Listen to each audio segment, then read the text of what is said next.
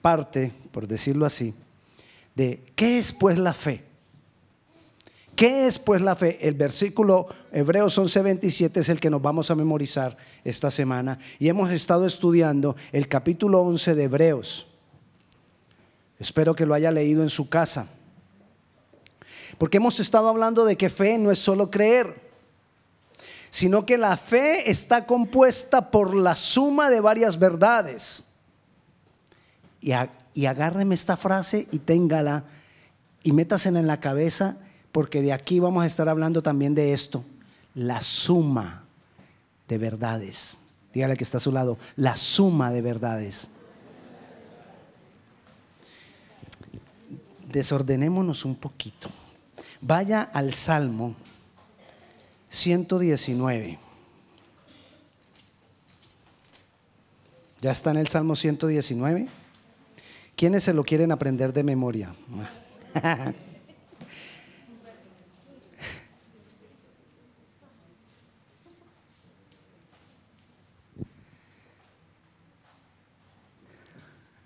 Dios es bueno. Y dice el versículo 160, la suma de tu palabra es verdad y eterno es todo juicio de tu justicia. Donde nosotros verdaderamente hallamos la verdad, rápidamente diríamos eso, en la palabra. Pero ahí no dice que en la palabra. Dice en la suma de la palabra. O sea que hay que sumarla. ¿Qué hacemos nosotros? Tomamos un versículo y este, ay sí. Y después viene otra verdad y soltamos esta y agarramos la que sigue.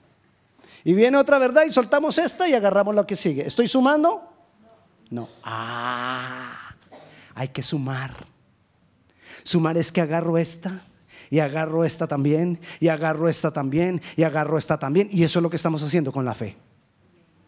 Estamos sumando. Y llevamos tres domingos sumando.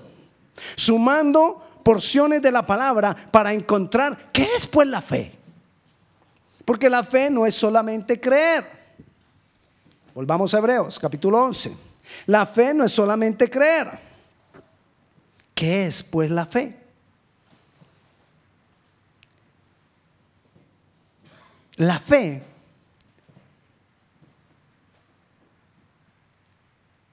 es, y se lo repito de nuevo, la suma de las verdades de Dios en las cuales yo aprendo a caminar. Eso es fe. Cuando yo aprendo a caminar en esa suma de verdades, estoy caminando en fe. Y cuando nosotros hemos estudiado todo este capítulo de Hebreos, capítulo 11, vamos a entender que la fe, o tenemos que entender que la fe es un caminar. Y hemos tomado los ejemplos que nos, que nos, da Pablo ahí en Hebreos capítulo 11, los ejemplos que nos ha dado Pablo, ¿para qué? Para entender qué es la fe. Ejemplos que nos ha dado de hombres de fe. Y hoy vamos a continuar con Moisés, versículo 23 del capítulo 11. Y dice, por la fe Moisés, cuando nació, fue escondido por sus padres por tres meses, porque le vieron niño hermoso y no temieron el decreto del rey. ¿Qué creyeron ellos? ¿En qué tenían fundamentada la fe los padres de Moisés? Jocabed y Amram se llaman. Jocabed la mamá, Amram el papá. ¿En qué estaban fundamentados ellos? Para, porque nosotros tenemos que tener fundamentada la fe en la palabra de Dios. Pero Moisés era un bebé y Moisés escribió los cinco primeros libros. O sea que, ¿qué tenían ellos? No había palabra escrita.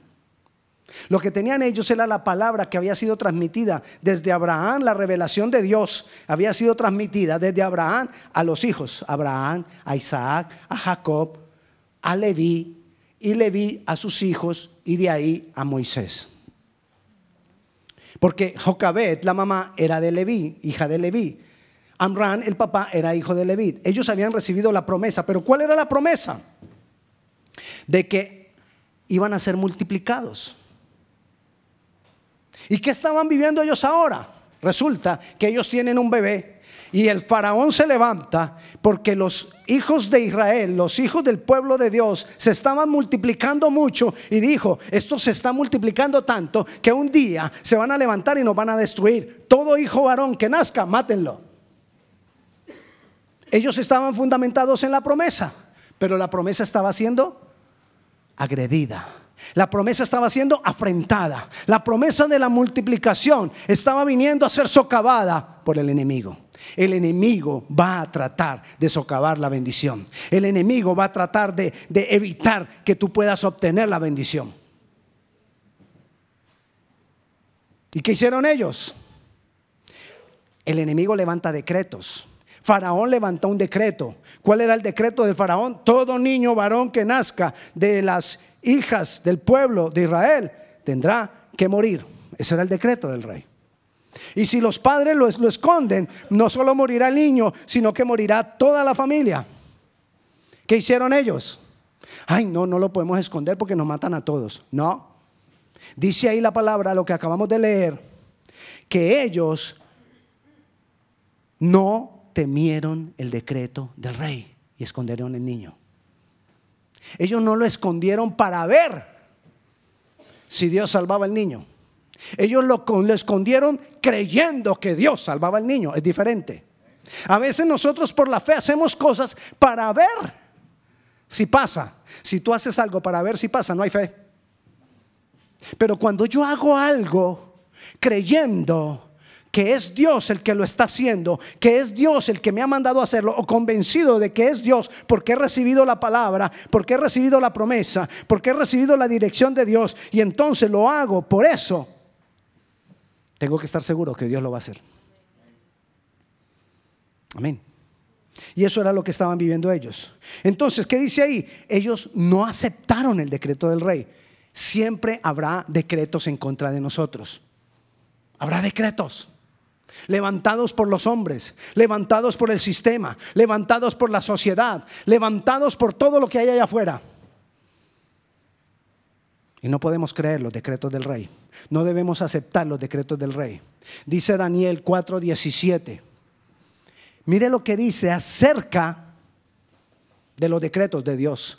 Esto lo hemos leído en otras enseñanzas. La sentencia es por decreto de los vigilantes y por dicho de los santos los, decretos de Dios, ¿cómo vienen? Por dicho de los santos. Entonces, Faraón levanta un decreto, el sistema del mundo levanta un decreto, levanta algo contra mí, contra mi sueño, contra mi destino, contra mi futuro, contra mis hijos, contra mi servicio, contra mi llamado, contra mi salud, contra mi vida. Levanta un decreto contra mí y yo me tengo que levantar a quitar ese decreto y a confrontar ese decreto con un decreto más alto que está en la palabra de Dios, por dicho mío por dicho de los santos, por dicho de los vigilantes, es la resolución. Es lo que Dios va a hacer. Así que ellos se levantaron y no creyeron al decreto del rey ni le tuvieron temor al decreto del rey, sino que escondieron el niño. Pero llega un momento en que tú haces las cosas hasta donde puedes. Y después ya te quedas como que ya no puedo hacer más levanté el decreto, he estado haciendo la guerra, he estado haciendo lo que puedo, me he esforzado. Leamos el versículo 24 y dice, no, antes de que vamos al 24, volvamos a leer el 23. Dice así, por la fe Moisés cuando nació fue escondido por sus padres. ¿Por cuánto tiempo? Tres meses. A los tres meses ya no pudieron hacer nada. Ya no lo podemos esconder más. Ya el niño llora muy duro. Ya el niño requiere comida. Ya se van a dar cuenta que andamos comprando pañales para el niño. Ya se van a dar cuenta que vamos al supermercado a comprar, todo lo que el niño necesita. Entonces ya no lo podemos ocultar más. Vamos a hacer una canasta y cubrieron la canasta por debajo con brea y asfalto. La cubrieron bien, metieron el niño y lo tiraron a las aguas. El gran Moisés. ¿Sabe cuál fue el momento más grande y más glorioso de Moisés? El momento en que se hallaba solo e indefenso en las aguas de un río. Ahí en ese momento era donde la gloria de Dios tendría que manifestarse más poderosamente que nunca, ni antes ni después en la vida de Moisés.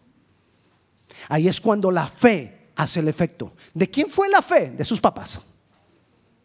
Ahí es cuando la fe de Jocabed y de Amram tuvo valor, tuvo cumplimiento, dio fruto en que ese niño iba a ser cuidado por Dios. Y fue cuidado por Dios. Dios se vale de los métodos más increíbles para cumplir su propósito. ¿Quién ve al niño? La hija de Faraón. No, pues, ay, qué susto, la vio la hija de Faraón. Ahora sí es verdad que no lo, no lo matan. No. Porque ellos cuando hicieron eso y lo pusieron en las aguas, ellos tenían la fe para creer que Dios iba a hacer un milagro con ese niño indefenso. Ya ellos no podían hacer nada. Y cuando ya nosotros no podemos hacer nada, ¡ay! Es que es más glorioso lo que Dios hace. Cuando ya no tenemos salida, ahí es más glorioso lo que Dios manifiesta. Cuando ya no tenemos opción ni oportunidad, es cuando Dios más obra. Es cuando más gloria se manifiesta en ese momento. Y entonces la hija de Faraón lo agarra y dice, ay, ¿yo qué voy a hacer con este niño? Me encariñé con el niño porque este niño es hermoso. ¿Usted cree que Dios salvó a ese niño por hermoso? Pero los papás lo escondieron y dice que ¿por qué lo escondieron? Porque lo vieron hermoso. Y la hija de Faraón apenas lo vio, lo agarró. ¿Y por qué lo agarró? Porque era hermoso. ¿Sabes qué hace la gracia de Dios en nosotros? Hace que nosotros seamos hallados en gracia ante diferentes personas. Para que esas personas hagan algo por nosotros. Y muchas veces tú vas a ser hallado en gracia cuando vas a un banco. A endeudarte. Ah, no, no.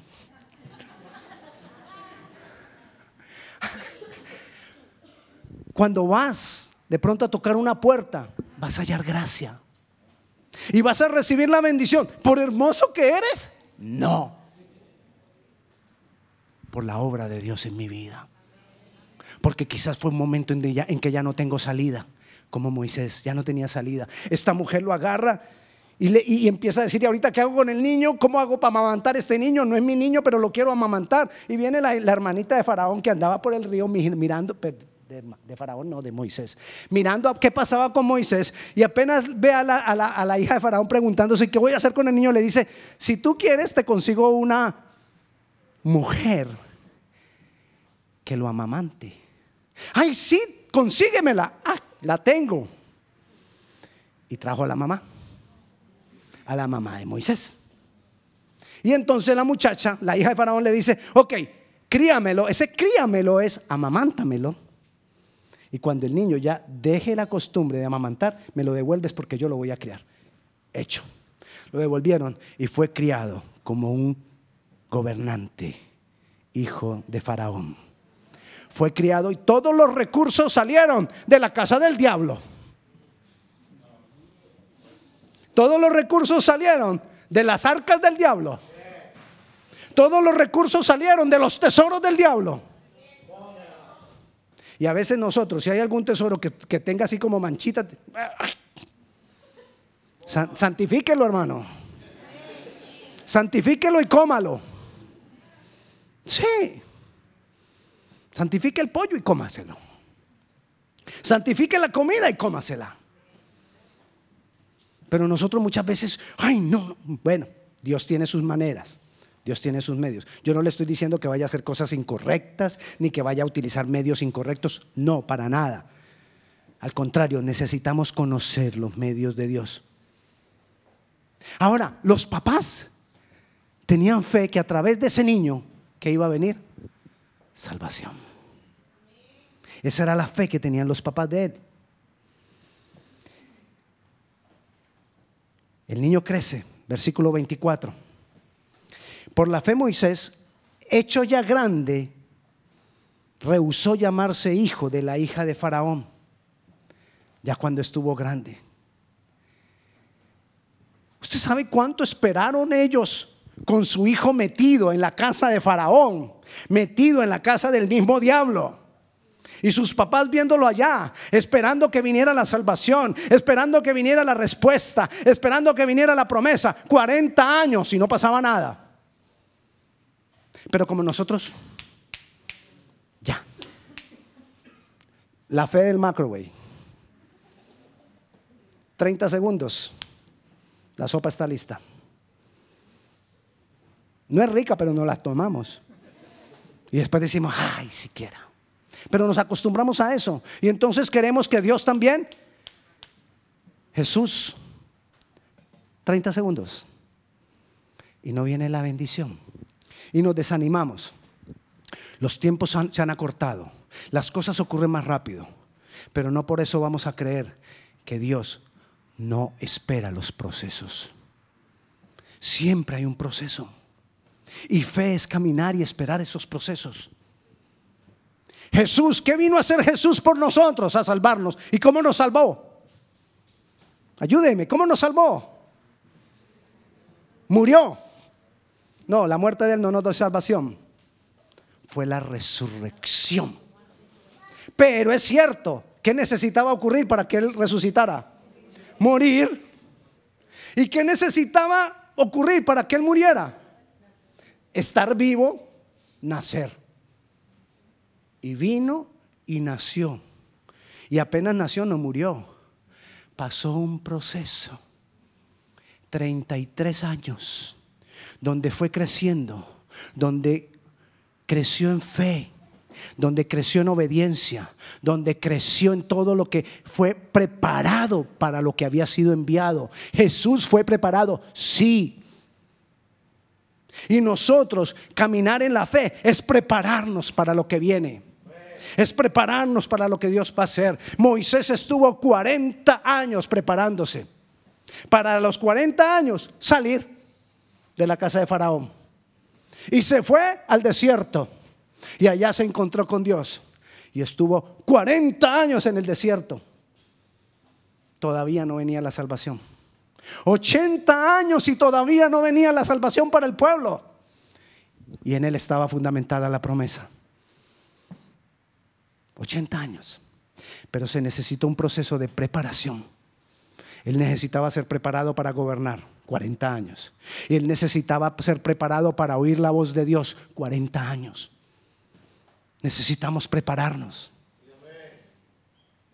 Dios nos está llamando, pero necesita gente preparada.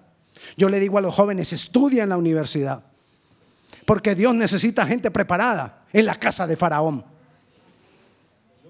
allá necesita preparar Dios, en la casa de Faraón, para traerlos a gobernar. Pero sepa también, joven, que así como estás preparándote, necesitas tiempo con Dios. Es un equilibrio. 40 años preparándose, 40 años con Dios. Para 40 años desarrollar su servicio. 120 años la vida de, de Moisés. 40, 40 y 40. 40 preparándose.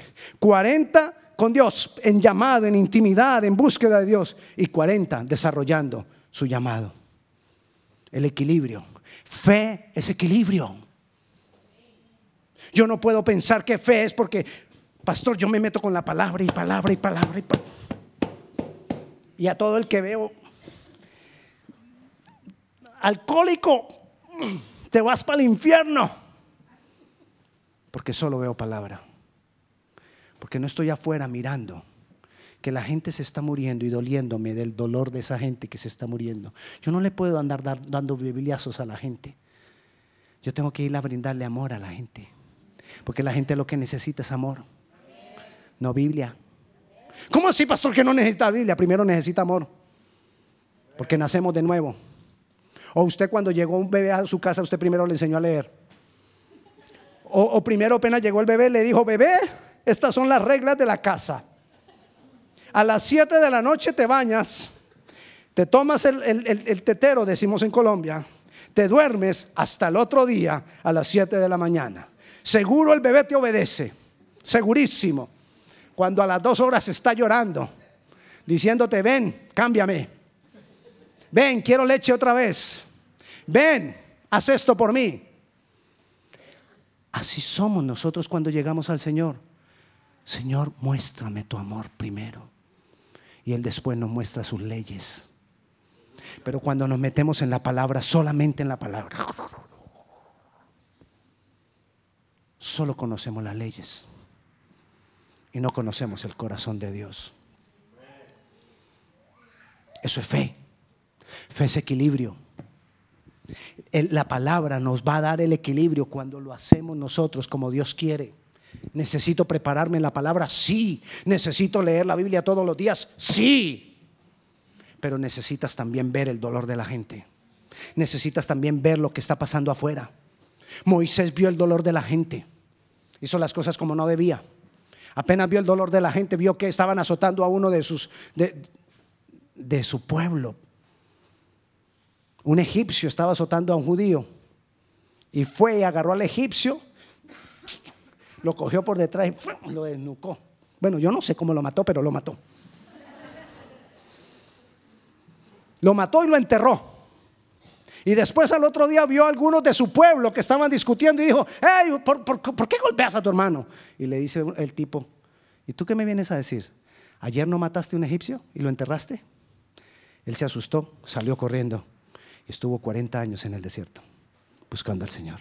Hasta que el Señor lo llamó y le dijo, Moisés, come on.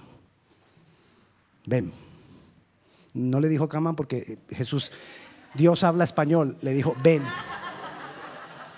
¿Usted no sabía que Dios habla español? Sí. Para los hispanos Dios habla español. Para los americanos ustedes saben que para ellos Dios que habla. Para los egipcios Dios habla egipcio. Y así sucesivamente. Pero no me distraiga. Entonces, Dios está haciendo la obra en Moisés. Moisés se enfrenta a Faraón, porque Dios lo trae para que se enfrente a Faraón. Se enfrenta a Faraón. Leamos versículo, vayamos, sigamos en Hebreos, capítulo 26, 25. Versículo 25 del capítulo 11. Escogiendo antes ser maltratado con el pueblo de Dios que gozar de los deleites temporales del pecado. Él escogió, me salgo de la casa de Faraón y voy a luchar por mi pueblo y lo voy a llevar a la libertad. ¿Sabes por qué él estaba convencido también fácilmente de eso? ¿Qué recibió él cuando era niño de parte de Dios? Salvación. ¿Qué tenía que dar él? Salvación. ¿Qué has recibido tú? Salvación. ¿Qué tienes que dar tú? Eso es fe. Eso es fe. Cuando yo doy de lo que recibo. Cuando yo doy de lo que Dios me da. Eso es fe. Eso es parte del caminar en fe. Pero a veces hay que renunciar a cosas. Imagínese el deleite del pecado. Él fue metido en la casa de Faraón para ser preparado. No para que terminara disfrutando de los deleites de Faraón. Nosotros puede, que por momentos seamos metidos en casa de Faraón para ser preparados. No quiere decir que vamos a disfrutar de los deleites del pecado. Ay, qué rico aquí en casa de Faraón. Ay, no, yo no voy a la iglesia. No tengo tiempo. Ay, perdón. No quería decirlo. Ay, no hago esto para Dios. Tengo otras cosas más importantes. Ay, pastores, que no tengo tiempo.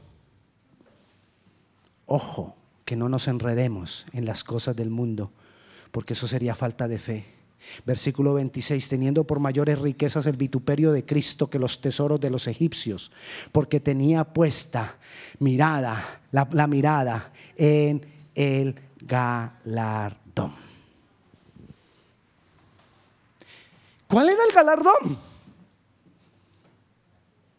Jesús, la promesa ese era el galardón. Y él tenía puesta la mirada en, el galardón. Él tenía puesta la mirada en lo que voy a tener allá por causa de Jesús. Es más alto lo que Jesús tiene para nosotros por la eternidad que lo que tú y yo tenemos aquí por 70 años. 80, pues. 90. ¿Cien? No podemos limitarnos a eso. Es más la eternidad y los tesoros que tenemos en la eternidad. Nosotros necesitamos tener puesta la mirada en el galardón. Los tesoros, como leímos ahora, donde no hay ni la polilla ni el orín que dañen el tesoro. Esos son los tesoros que importan. Esos son los tesoros que valen. Eso es fe. Eso es fe. Estamos leyéndolo, está hablando de la fe. Dice el versículo 27, por la fe dejó Egipto no temiendo la ira del rey, porque se sostuvo como viendo al invisible. ¿Qué es lo que nos va a sostener a nosotros? Caminar mirando a Jesús. Puesta la mirada en Jesús. Voy a caminar con la mirada en Jesús. Voy a caminar buscando a Jesús. Voy a caminar teniendo intimidad con Jesús. Voy a caminar obedeciendo a Jesús. Si nosotros estamos firmes en eso, venga lo que venga, pase lo que pase, ocurra lo que ocurra, estaremos firmes. Eso es fe. La fe no es solo creer puedo entonces caminar. Si yo pongo la mirada en Jesús, voy a cumplir el propósito para el cual he sido llamado. Tú y yo somos llamados con un propósito. Toda persona tiene un llamado y un propósito en Dios. Todos nosotros. La única forma de caminar en Él es poner los ojos en Jesús. No hay otra manera. No hay otra forma. No hay más. Saltemos al versículo 29. Por la fe pasaron el mar rojo como por tierra seca. E intentando los egipcios hacer lo mismo, fueron ahogados. Hay gente que quiere hacer lo mismo por la fe sin poner los ojos en Jesús. ¿Qué va a pasar? Se ahogan. ¿Y cuál es esa gente? Aún nosotros también podría pasarnos. Si yo trato, ay, mira, mira el hermano cómo tiene una fe y cómo Dios lo ha bendecido y cómo camina en la fe, yo voy a hacer lo mismo que él. Tú puedes tratar de hacer lo mismo que él, pero si no tienes los ojos puestos en Jesús, te ahogas. Sí, no pongas los ojos en el hermano. Voy a hacer lo mismo que él hizo. No, pon los ojos en Jesús. Y quizás Jesús te diga, no tienes que hacer lo mismo que Él. Tengo algo más fácil para ti. O puede que te diga, lo tuyo va a ser un poquito más difícil, porque tu corazón es más duro. No sabemos, pero puestos los ojos en Él. Eso es fe. Creemos que la fe es mantenernos cuando todo está bien que no pase nada. Ay, es que es un hombre de fe, usted viera, no le pasa nada, todo está bien en su vida. ¿Mm? Pues mira lo que dice aquí de la fe, versículo 33. Que por fe conquistaron reinos, hicieron justicia, alcanzaron promesas, taparon bocas de leones. Ay, qué rico, eso está bien.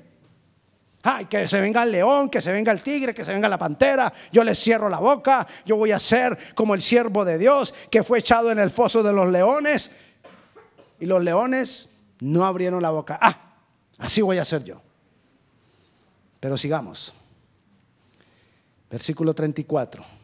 Apagaron fuegos impetuosos, evitaron filo de espada, sacaron fuerzas de debilidad, se hicieron fuertes en batallas, pusieron en fuga ejércitos extranjeros. Así se produce fe. ¿Cómo? Ejercitándola en batallas. Si tú no estás teniendo una batalla, si tú no estás luchando con nada, ¿de dónde va a salir fe? ¿Cómo se va a ejercitar la fe? Y si tú le dices a Dios, dame más fe, te va a poner en batallas más fuertes. Y si tú no le dices a Dios, dame más fe, ¿en dónde estás? ¿Qué propósito tiene tu vida si no le dices a Dios que quieres más fe?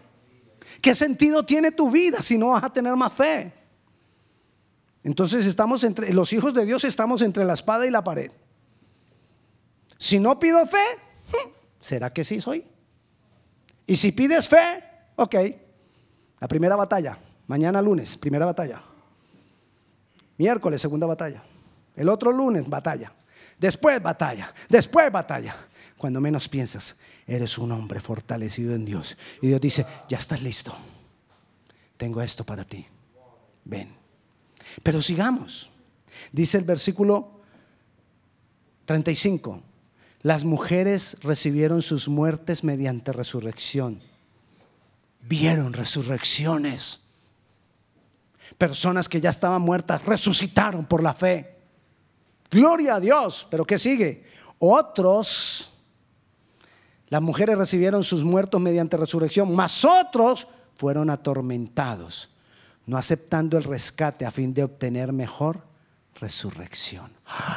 Sí, otros seremos atormentados o serán atormentados. Nosotros por cualquier momento vamos a recibir persecución por la palabra. ¿Dónde estará mi fe? ¿Dónde está mi fe cuando me hacen a un lado? ¿Dónde está mi fe cuando me rechazan? ¿Dónde está mi fe? Cuando me quedo callado y no hablo de la palabra para que no me rechacen. Pero aquí nos está diciendo que la fe es asumir las consecuencias de seguir al Señor. Otros fueron, aceptaron ser golpeados, aceptaron ser encarcelados, es lo que dice ahí. Dice el versículo 36, experimentaron vituperios y azotes, y además de esto, prisiones y cárceles.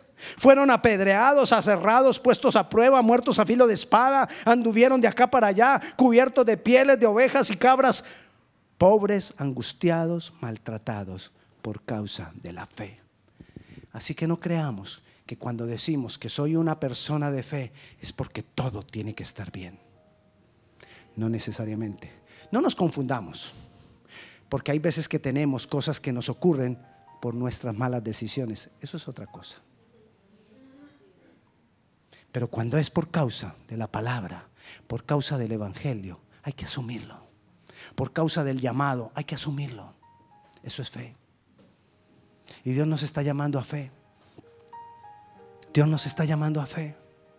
Dios te está llamando a ser, un, a ser un varón, a ser una mujer de fe hoy. Dios te está llamando a que tu vida sea cambiada, sea transformada. Dios te está llamando a salir de la comunidad por la fe. Eso es fe salir de la comunidad, de la comodidad. Eso es fe. No estar pensando solamente en lo que me conviene. No me puedo enredar en las cosas de este mundo, no más. La fe es negarme a esas cosas. Pastor, usted me está diciendo que vaya a aguantar hambre. No.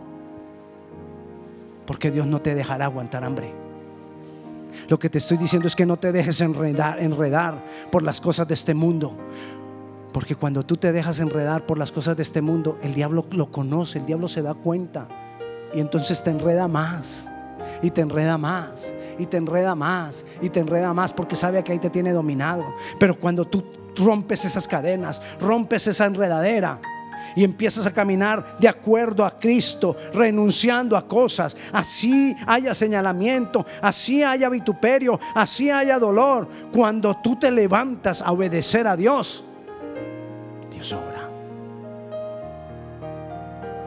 Dios, nos está llamando a fe. ¿Qué hacemos por el reino? Eso es fe. ¿Qué hacemos por las personas que están perdidas allá afuera? Eso es fe.